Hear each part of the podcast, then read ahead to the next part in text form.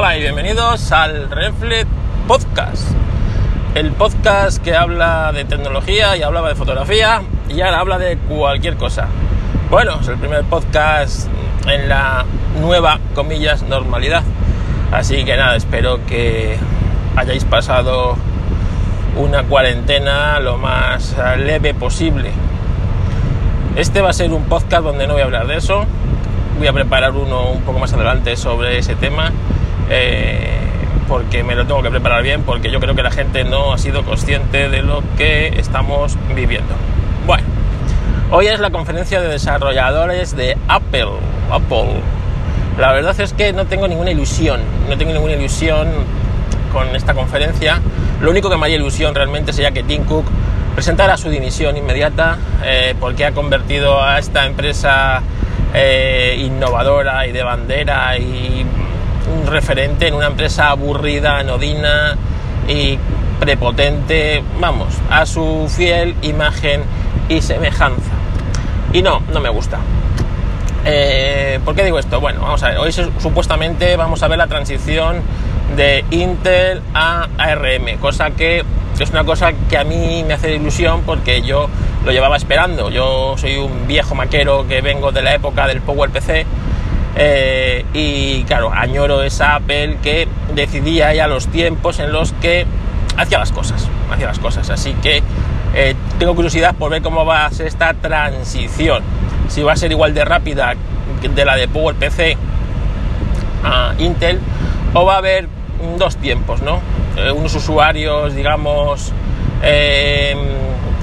de, bueno, usuarios más normales, donde sí van a poder disfrutar de esas máquinas con ARM, y eh, los usuarios más, comillas, pro, que, bueno, pues que vamos a tener que convivir con Intel durante mucho más tiempo, porque a lo mejor las máquinas con ARM no llegan a donde las máquinas potentes con Intel, más que nada por el desarrollo de los programas, porque realmente un Mac sin programas no es nada, igual que un iPhone o cualquier dispositivo sin los programas y sin los programadores no es nada, ¿no?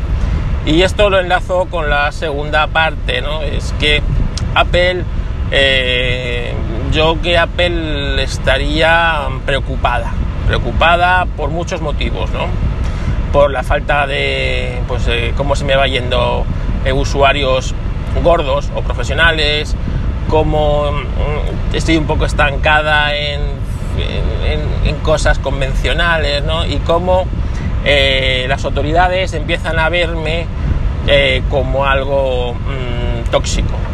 Y esto lo digo porque, claro, las autoridades suelen hacer dejación de funciones con las grandes empresas, ¿no? Igual que lo mismo que a, a Google pues le han metido varios serios toques de advertencia por su posición de monopolio dominante, con razón, y pocos para los que les tenían que meter. A Microsoft se los dieron en su día y le obligaron a hacer una serie de cosas bastante, digamos, eh, ilógicas, ¿no? Como que no pudiera meter su propio navegador en su sistema operativo.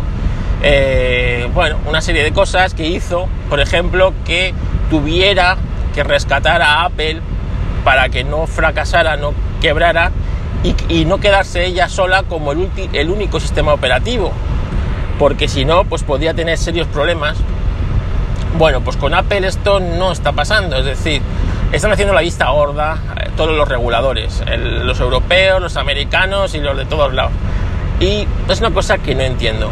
Y bueno, y el, otro día en Apelianos tuvimos una, serie, una discusión sobre esto, ¿no? En en un episodio la semana pasada creo que fue el lunes pasado o el martes, en el que, bueno, pues yo tengo la, la idea de que, eh, de que no puede haber solo una Apple Store, de que eh, un sistema como iOS debería permitir otras tiendas, otras tiendas en las que los programadores, porque vuelvo a decir lo mismo, eh, un iPhone sin programas no vale absolutamente para nada, pues puedan subir sus puedan subir sus programas. Y es que ahora mismo estamos ante la dictadura de Apple. Apple es la que te censura el programa y te dice si ese programa es correcto o no es correcto para su plataforma. Cosa que eh, puede eh, otorgar una falsa seguridad de que Apple vela por nuestra seguridad y por nuestra eh, bueno, integridad, ¿no?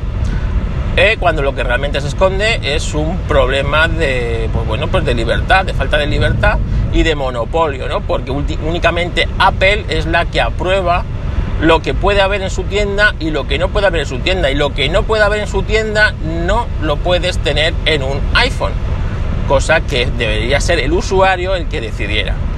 También tienen una posición de, dominio y, claramente ilegal en el tema de ella decide lo que tienen que pagar los que están en su tienda y si no te gustan te vas y a tomar por saco y no estás en los dispositivos cuando si hubieran distintas tiendas, pues habría una competencia de precios. Y por ejemplo, si vamos a poner la tienda de aplicaciones eh, Paquito eh, a, sus, a los que pongan ahí su, sus aplicaciones, eh, les va a cobrar solamente un X por ciento, pues posiblemente si tú fueras programador, te pues estarías en la tienda Paquito porque mm, te cobran menos que lo que cobra Apple.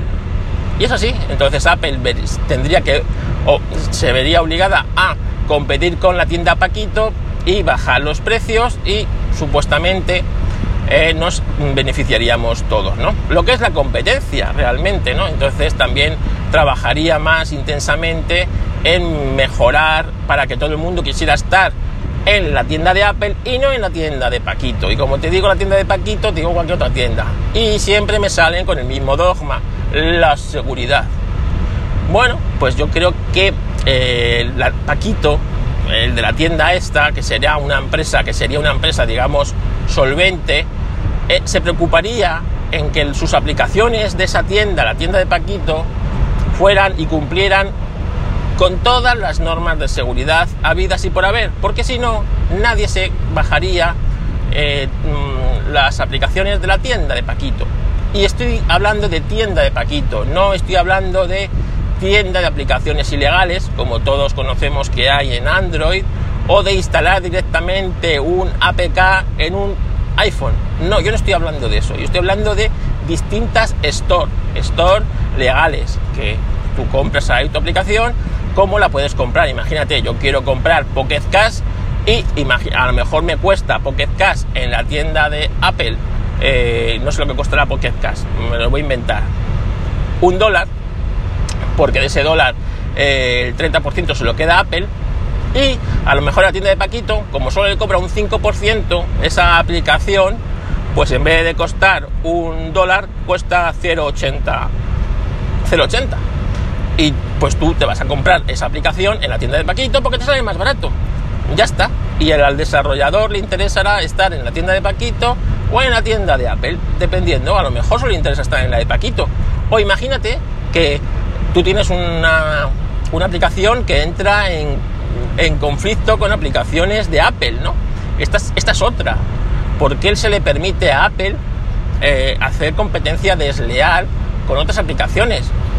Y vuelvo a lo mismo, desarrolladores, sin los desarrolladores esto no es nada, es decir, tú eres un desarrollador independiente o no independiente y te, curras una aplicación de puta madre para que luego venga Apple y te la fusile y la integre en su sistema operativo y te joda la vida.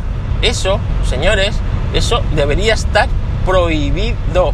Y eso le ha pasado a los de Luma Fusión, eso le ha pasado a una serie de desarrolladores que al final nunca han dicho nada, pues porque como esto es el monopolio de Apple, como te pongas a malas con Apple, te saca de la tienda, te saca de todos los lados y dejar de existir.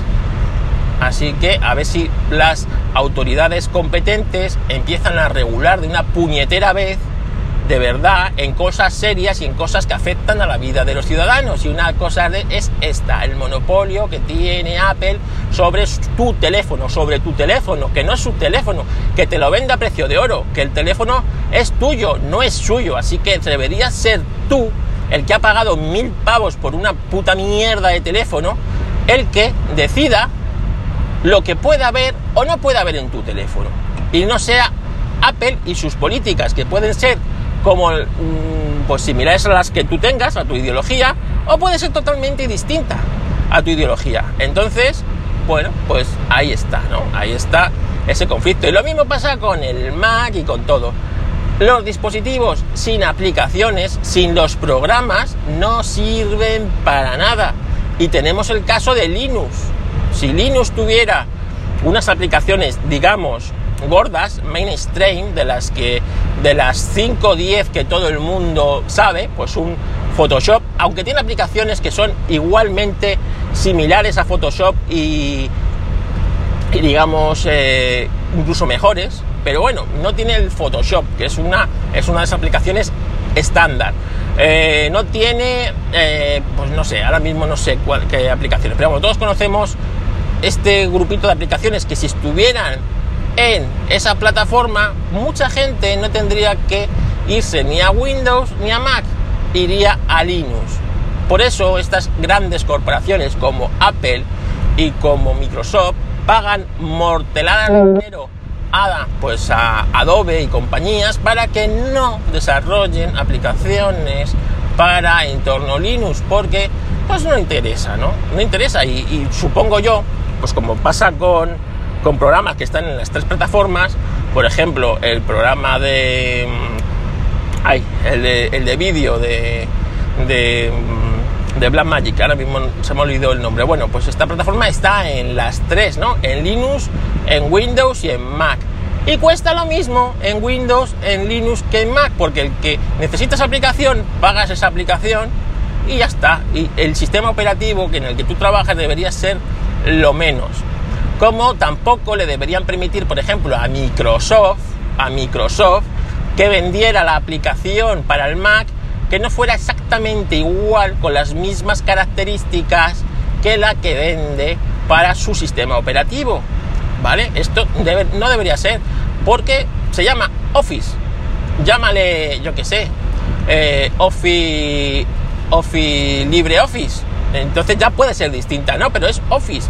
Se supone que si te compras el Office, me da igual que sea en Mac o en Windows, deberías tener exactamente las mismas funciones, con los mismos... y vemos que no es así, ¿no? Y esto se le permite hacer a estas compañías. Es como si, eh, no lo sé, a, a, Frío, ¿no? Se le permitía vender el jamón York de Campo Frío en el Carrefour y fuera mejor que el que vende el mismo jamón campo frío que vende en, en, el campo, ¿no? Y todo el mundo supiera que el jamón campo frío del Carrefour es mucho mejor que el, que el jamón campo frío, no de la marca Carrefour, no, no, de la marca campo frío, de su propia marca, es mejor el de este supermercado que el de este otro. ¿Sería una incongruencia? Pues esto se le permite hacer a estas compañías que hacen lo que les sale de los cojones y que se pongan a regular que para eso están los políticos, para regular, no para mangonear. Pasa como con los coches eléctricos. Cada coche eléctrico lleva su puñetero cargador, con su puñetera clavija, con su puñetera y cosas. Señores, unifiquen esas cosas. Que cualquier coche eléctrico se pueda cargar en cualquier cargador. Se llame Supercharger de Tesla o se llame su puta madre. ¿Vale? Es como, es que es tan ridículo como si tú vas con tu coche y no solo pudieras repostar en la Repsol porque las mangueras de llenado solamente son compatibles las de tu coche con las de Repsol, no son compatibles ni con la de Cepsa, ni con la de BP, ni con la de gasolinera de Perico de los Palotes, ¿no? Solamente con esa. Pues sería una incongruencia, sería algo ridículo. Pues esto está pasando con los coches eléctricos. Luego queremos que el coche eléctrico se popularice y que todo el mundo vayamos en un coche eléctrico cuando no podemos cargar todo el mundo un coche eléctrico y todo el mundo no tiene enchufe en su puñetera casa para cargar un coche eléctrico ni posibilidad de tenerlo porque vive en un barrio marginal y aparca en el a tomar por culo o en un descampado, en el mejor de los casos. Así que vamos a regular, ¿no? Y es para eso tiene que estar eh, para eso están los políticos, para crear regulaciones que beneficien a los ciudadanos, no para crear regulaciones que beneficien a ellos. Y como me estoy calentando, voy a dejar aquí el Reflex Podcast de hoy. A ver qué nos depara esta tarde la conferencia de desarrolladores. Espero que los desarrolladores se la pongan dura a Apple de decir hasta aquí hemos llegado. O cambia esto o nos vamos de la plataforma. A ver qué hacía Apple, a ver qué iba a hacer eh, a ver cómo te iba a vender un iPhone de mil pavazos sin aplicaciones, sin aplicaciones, a ver qué iba a hacer. Así que nada, Hasta aquí el Reflex Podcast de hoy. Podéis encontrarme en, en todos los sitios que sabéis. Y las quejitas de este programa se las vamos a llevar a Decar. Sí, venga, Decar.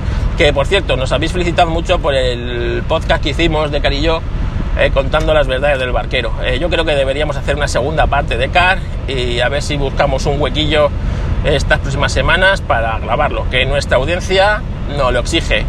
Un saludo y nos vemos en apasionantes episodios que estamos por grabar.